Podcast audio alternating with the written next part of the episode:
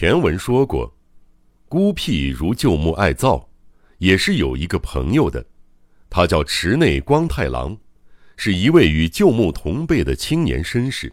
他父亲在实业界小有名气，沾家里的光。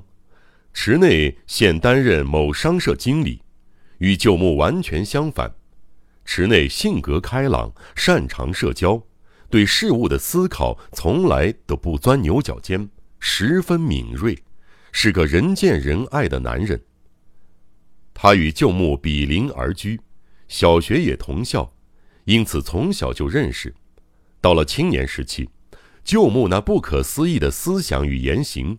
对他而言，充满了不可言喻的魅力，因此，他很敬重旧木，甚至对拥有像旧木这般宛如哲学家的友人颇有些得意。不管旧木是否有心躲避，池内依旧频繁的上门拜访，口无遮拦的在他面前大肆发表牛头不对马嘴的议论。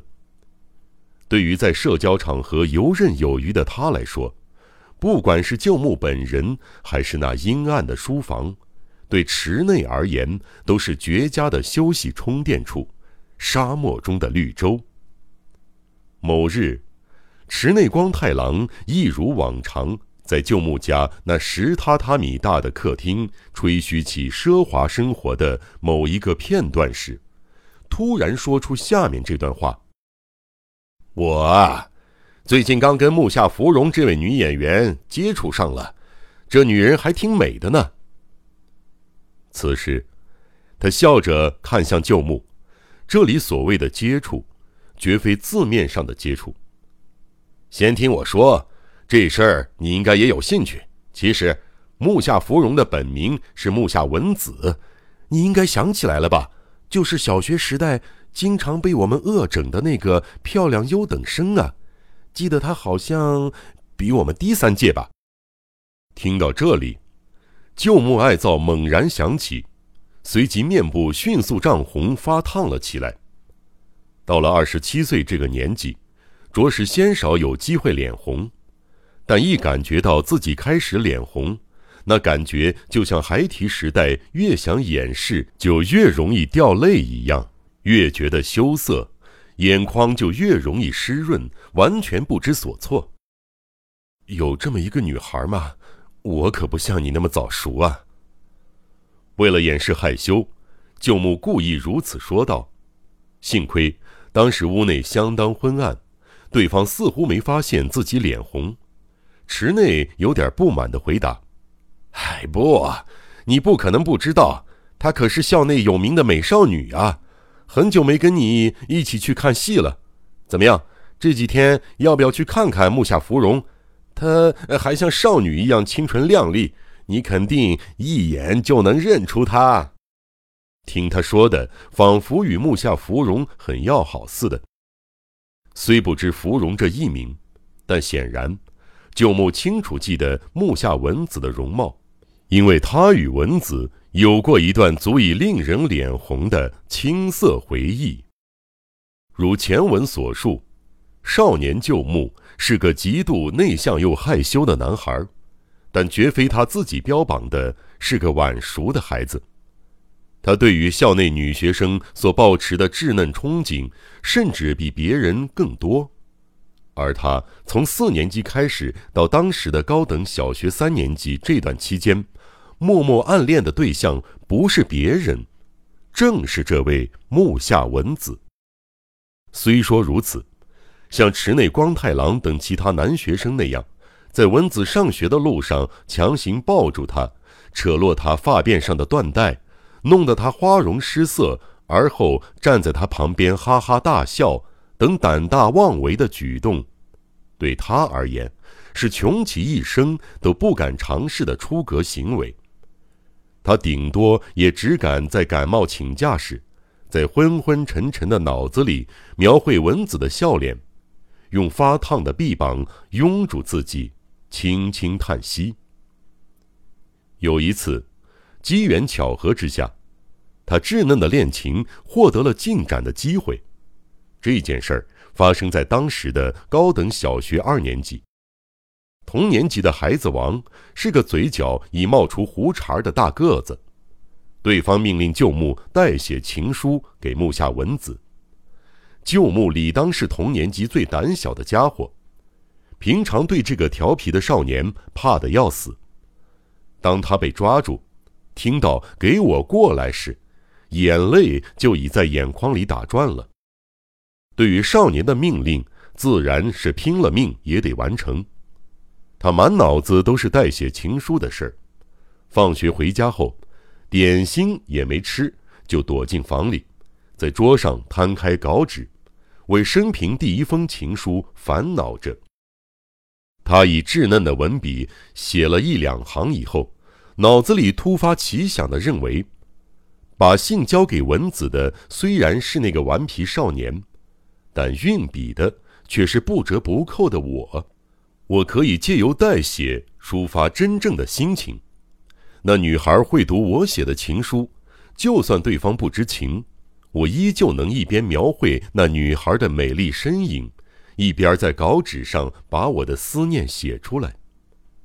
他一心一意想着这件事儿，花了漫长的时间，期间他甚至因为感动而让泪水滴落到稿纸上，一字一句写下所有的思念。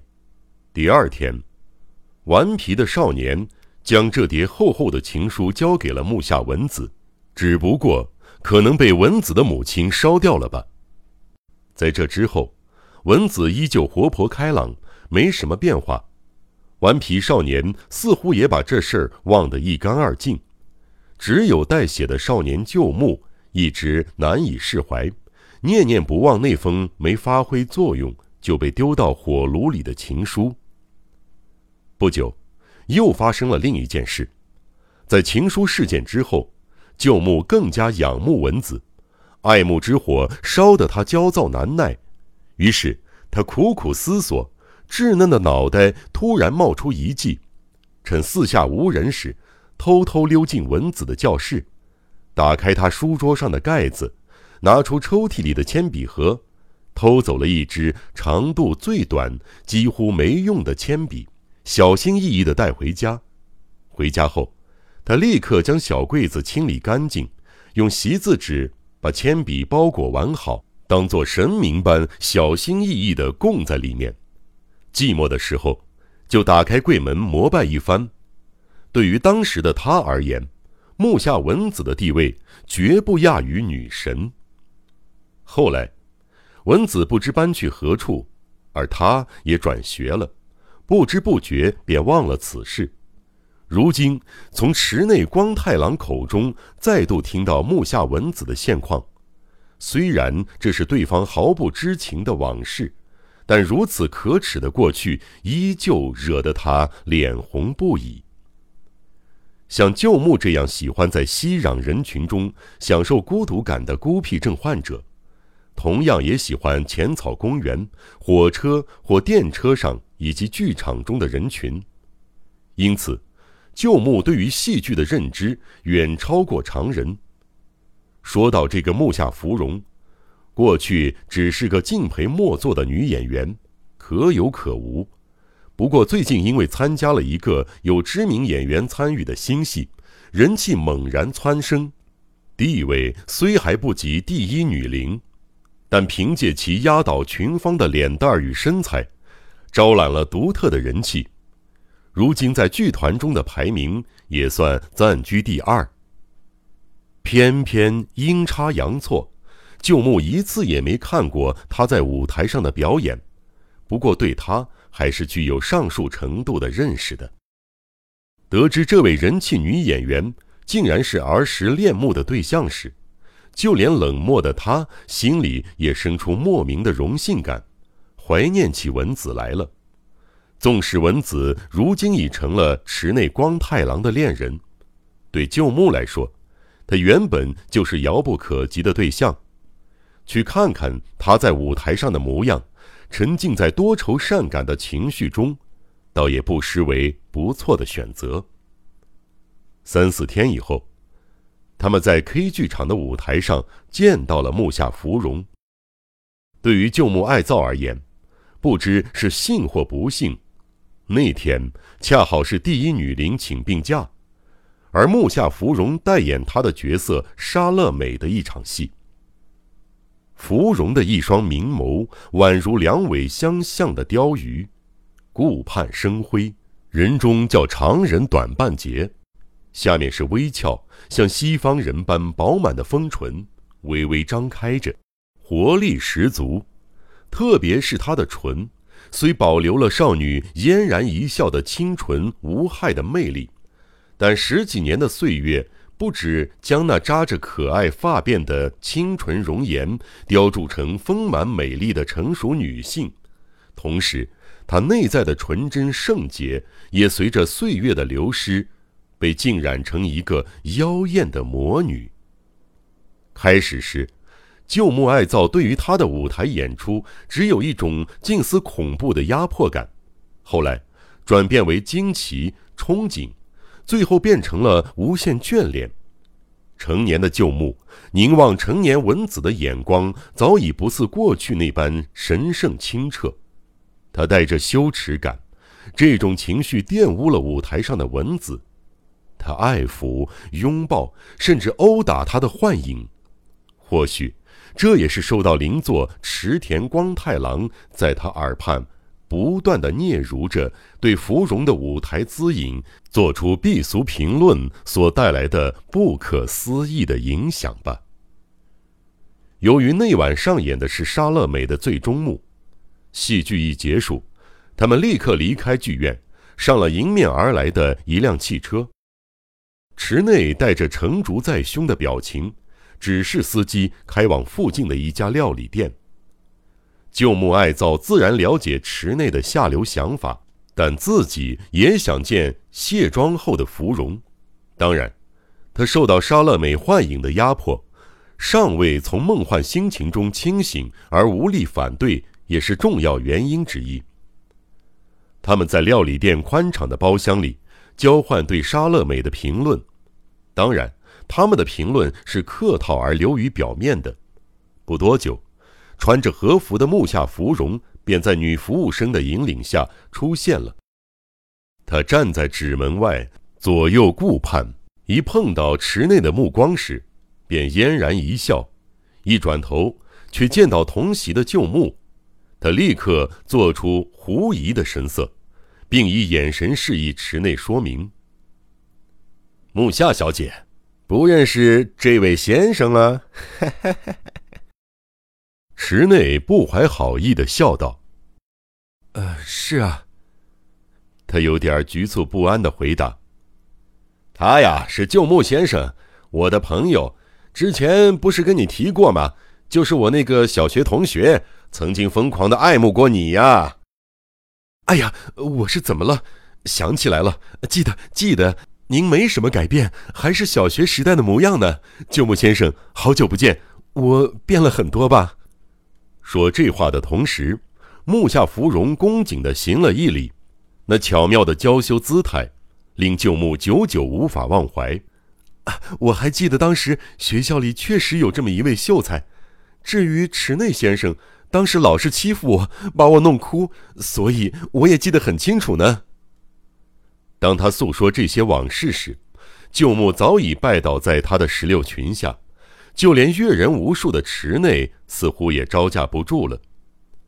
闲聊内容从小学时代的往事转变为戏剧评论。池内喝了点酒，开始滔滔不绝地发表自己对戏剧的看法。他的论调十分有力，也很先进，但就跟他的哲学论一样，难免有点牛头不对马嘴。而木下芙蓉在微醺中。仍不忘在重要时刻向旧木反驳池内的议论，在他看来，论对戏剧的了解，旧木的认知较为正确，也较有深度。他不顾池内的言语口吻，以受教的态度请教旧木。这个好好先生对于他意外的善意感到欣喜，不知不觉的也滔滔不绝起来。他的说明。对芙蓉而言，虽然过于艰涩，但当评论到达高潮时，芙蓉凝视他的眼，露出赞叹的神情，专心聆听他说的每一句话。今日能相会，真是有缘。希望以后还能凭着这份缘分，受您多多关照。到时候还希望您不吝指导呢。离别时，芙蓉很认真的说道：“从他的神情看来，似乎也不全然是客套话。这场聚会是被池内强制要求参加的。舅母原以为自己会成为碍事的第三者，结果竟意外的以池内一脸嫉妒的结局收场。芙蓉不似一般观念老旧的女演员，对舅母而言，这成了她更喜爱她的优点。